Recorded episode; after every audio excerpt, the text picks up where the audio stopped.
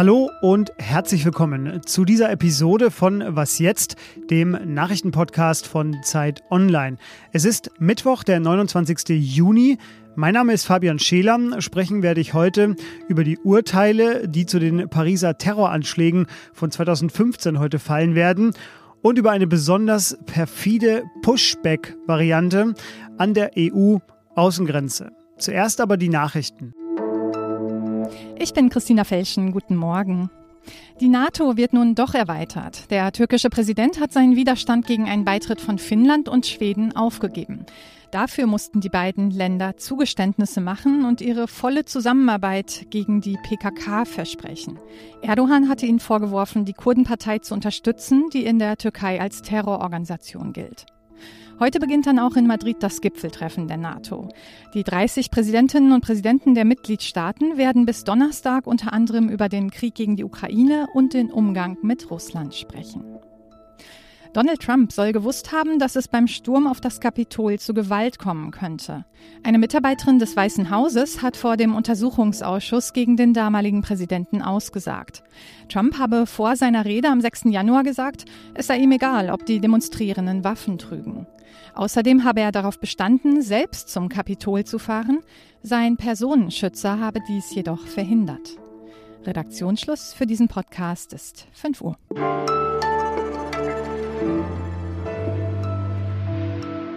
Der 13. November 2015, das ist sicher einer dieser Tage, bei denen ganz viele noch genau wissen, wo sie waren, was sie gemacht haben.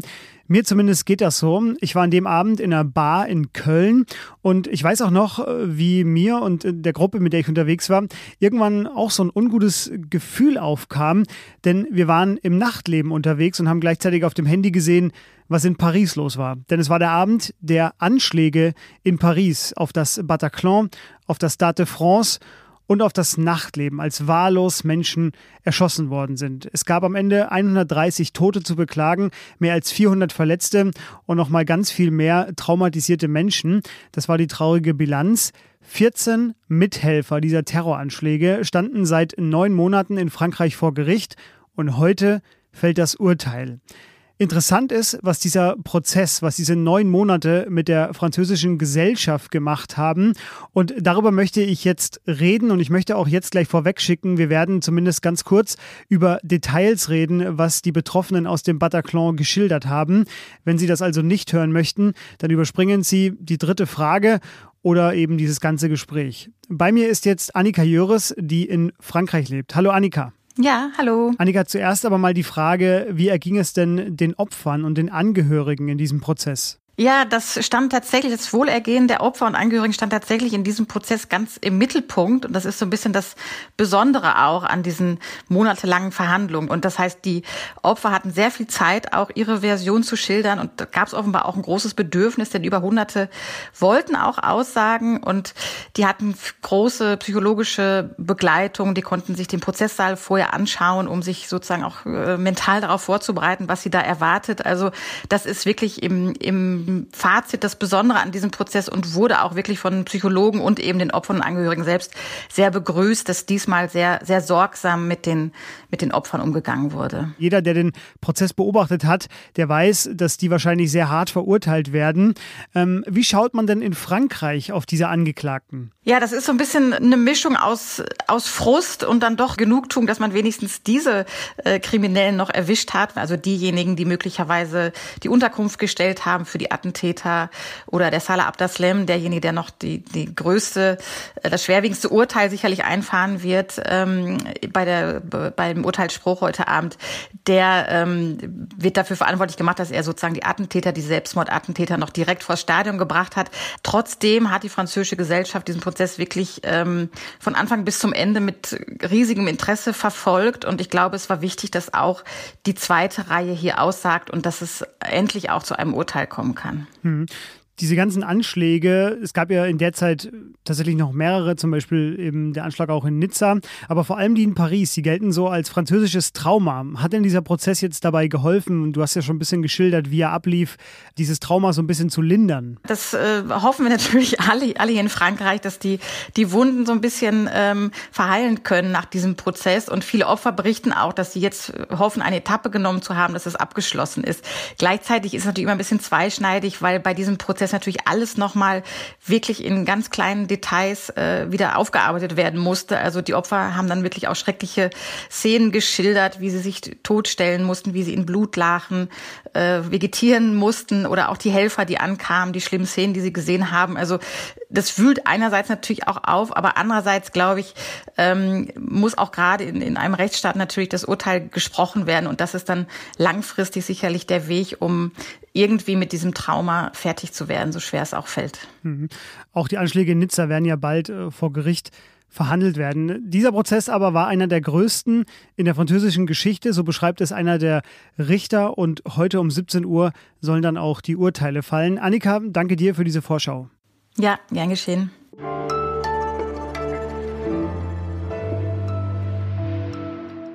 Und sonst so? Immer wenn die Tour de France beginnt, überkommt mich so ein, naja, nostalgisches Gefühl, nenne ich das mal, nach diesen ewigen Sommern, die ich wahrscheinlich wie viele andere auch im abgedunkelten Wohnzimmer verbracht habe und ja, stundenlang mir von Bergankünften, Ausreißergruppen, Gruppettos und französischen Schlössern habe erzählen lassen.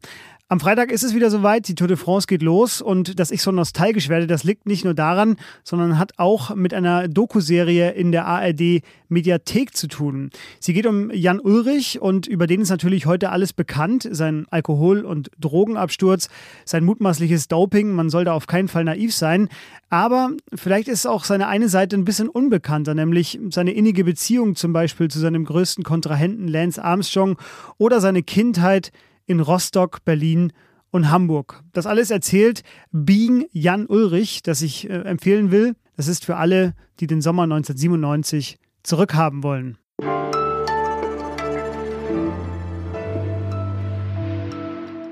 Ein syrischer Geflüchteter wurde von der griechischen Polizei an der griechisch-türkischen Grenze vor die Wahl gestellt. Entweder er geht wegen angeblichen Menschenhandels ins Gefängnis oder, das war das andere Angebot, er hilft den Polizisten ab sofort und für eine begrenzte Dauer bei sogenannten Pushbacks, also dabei, andere Geflüchtete gewaltsam am Grenzübertritt in die EU zu hindern. Das ist offenbar kein Einzelfall, sondern gängige Praxis. Das haben am Dienstag mehrere Männer, die Teil dieser Aktion waren, Polizisten und auch Bewohnerinnen und Bewohner grenznaher Städte, einigen Medien, unter anderem dem Spiegel, ARD Kontraste und dem Guardian erzählt und die haben diese Recherchen veröffentlicht. Geflüchtete, die griechischen Grenzschützern dabei helfen sollen, andere Geflüchtete zurückzudrängen. Das ist ein besonders perfides Pushback-Verfahren. Und meine Kollegin Franziska Grillmeier, die berichtet seit Jahren schon von der Insel Lesbos und auch von der türkisch-griechischen Grenze, wo sie das alles zugetragen haben soll. Und deshalb wollen wir jetzt über Pushbacks reden. Hallo Franziska. Hallo. Franziska, hattest du auch schon vor dieser Recherche von solchen Praktiken gehört? Ja, das passiert immer wieder, weil äh, tatsächlich hatte die Menschenrechtsorganisation Human Rights Watch im März einen Bericht äh, veröffentlicht, nachdem sie dort 26 Afghanen und Afghaninnen gesprochen hatte, die zwischen September und Februar äh, zurückgepusht wurden von Griechenland in die Türkei und äh, die davon auch berichteten, dass andere Geflüchtete, also Menschen, die ihre Sprache sprechen, die sie verstanden haben, ähm, ja, daran beteiligt äh, gewesen sein sollen und eben auch nicht nur an diesen Pushbacks, also die Leute wirklich zurück äh, in die Türkei äh, zu drängen, sondern auch an diesen sehr gewaltvollen Taktiken, die da angewandt werden. Aber es ist jetzt zum ersten Mal, und das ist das Besondere an dieser Recherche, äh, möglich gewesen, mit sechs Menschen zu sprechen, die das ausgeführt haben. Was wird denn diesen Geflüchteten versprochen? Also warum machen sie denn überhaupt da mit? Ja, also es geht genau darum zu sagen, hey, wenn du jetzt dieses Boot gesteuert hast, dann kann ich dich da wegen Menschenschmuggel dran kriegen und das kann zu 150 Jahre Haft in Griechenland bedeuten, also lebenslang. Und wenn du da jetzt mitmachst, dann, dann kriegst du vielleicht Papiere, dann wird dir eine Zukunft in Europa in Aussicht gestellt. Und es ist dann so dieser Ausweg zwischen ja, gehe ich jetzt ins Gefängnis oder mache ich mit? Völlig zu Recht äh, wurde das Wort Pushback in Deutschland im vergangenen Jahr zum Unwort des Jahres gekürt. Kannst du denn noch mal ganz kurz skizzieren und vielleicht auch einmal erklären, was genau ist denn das Illegale daran? Genau, also Pushback bedeutet, dass Flüchtenden, ähm, an, dass sie an der Grenze zurückgeschickt werden, noch bevor sie die Möglichkeit haben, einen Asylantrag zu stellen. Ja? Das verstößt schon mal gegen das Recht, um Asyl anzusuchen in Europa, also die Genfer Fluchtkonvention geltendes Völkerrecht, das sich die EU ja auch selbst auferlegt hat und wo auch einzelne Mitgliedstaaten immer wieder versuchen, Wege zu finden, das zu umschiffen. Und äh, zum anderen sind diese Pushbacks extrem gewaltvoll und sind deswegen äh, teilweise wirklich äh, Menschenrechtsverletzungen, denn sie reichen von systematischer Folter zu sexueller Gewalt, Raub, erzwungener Entkleidung, Hundebissen, äh, die angewandt werden, um Menschen wirklich davon abzuschrecken, es nochmal zu versuchen. Das Sterben geht ja genauso weiter, ob jetzt auf dem Mittelmeer oder ja eben am Grenzfluss Evros, ich erinnere mich, wir beide haben darüber auch schon hier im Podcast gesprochen. Ähm, es wissen ja eigentlich auch alle Bescheid über diese Pushback-Mechanismen. Also Unwort des Jahres 2021 heißt ja, man weiß davon, dass das geschieht. Wieso wird denn eigentlich damit weitergemacht? Äh, was sagt die griechische Regierung dazu? Also warum wird das nicht unterbunden? Hat damit auch zu tun, dass äh, immer mehr humanitäre Seenotrettung zum Beispiel oder Erste Hilfe auch an den Küsten, aber auch äh, am Evros schon viel länger gar nicht mehr möglich ist. Ja, dass, also, dass fast kein keine zivile Beobachtung mehr haben, weil sie immer wieder eingeschüchtert wurde, auch kriminalisiert wurde, was wir auch immer wieder mitbekommen, die zivile Seenotrettung gibt es zum Beispiel gar nicht mehr auf Lesbos.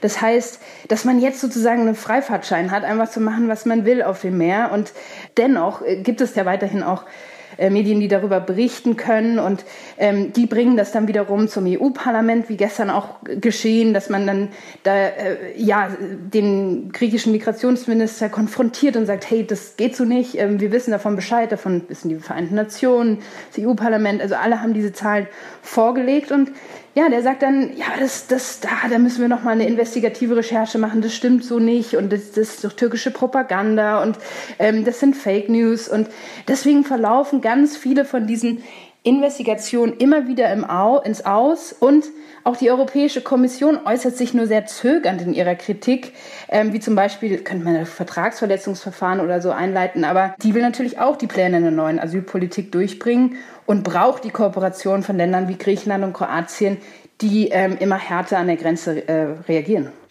Umso besser, dass du, Franziska, da regelmäßig hinschaust, dass du da auch vor Ort bist und ähm, ja, da regelmäßig eben darüber berichtest, trotz massiver Einschränkungen auch der Pressefreiheit. In den Shownotes verlinke ich dein Autorenprofil und auch dein Twitter-Profil. Liebe Hörerinnen, liebe Hörer, folgen Sie ihr unauffällig. Äh, Sie werden darüber viel informiert werden. Vielen Dank dir, Franziska, dass du hier im Podcast auch darüber Auskunft gegeben hast. Vielen Dank, Fabian. Und das war was jetzt am Mittwoch. Das Update um 17 Uhr, die Mailadresse wasjetzt.zeit.de. Mein Name Fabian Scheler. Das sind die letzten Daten, die Sie noch wissen müssen für diesen Tag. Machen Sie es gut, kommen Sie gut durch und bis bald. Tschüss.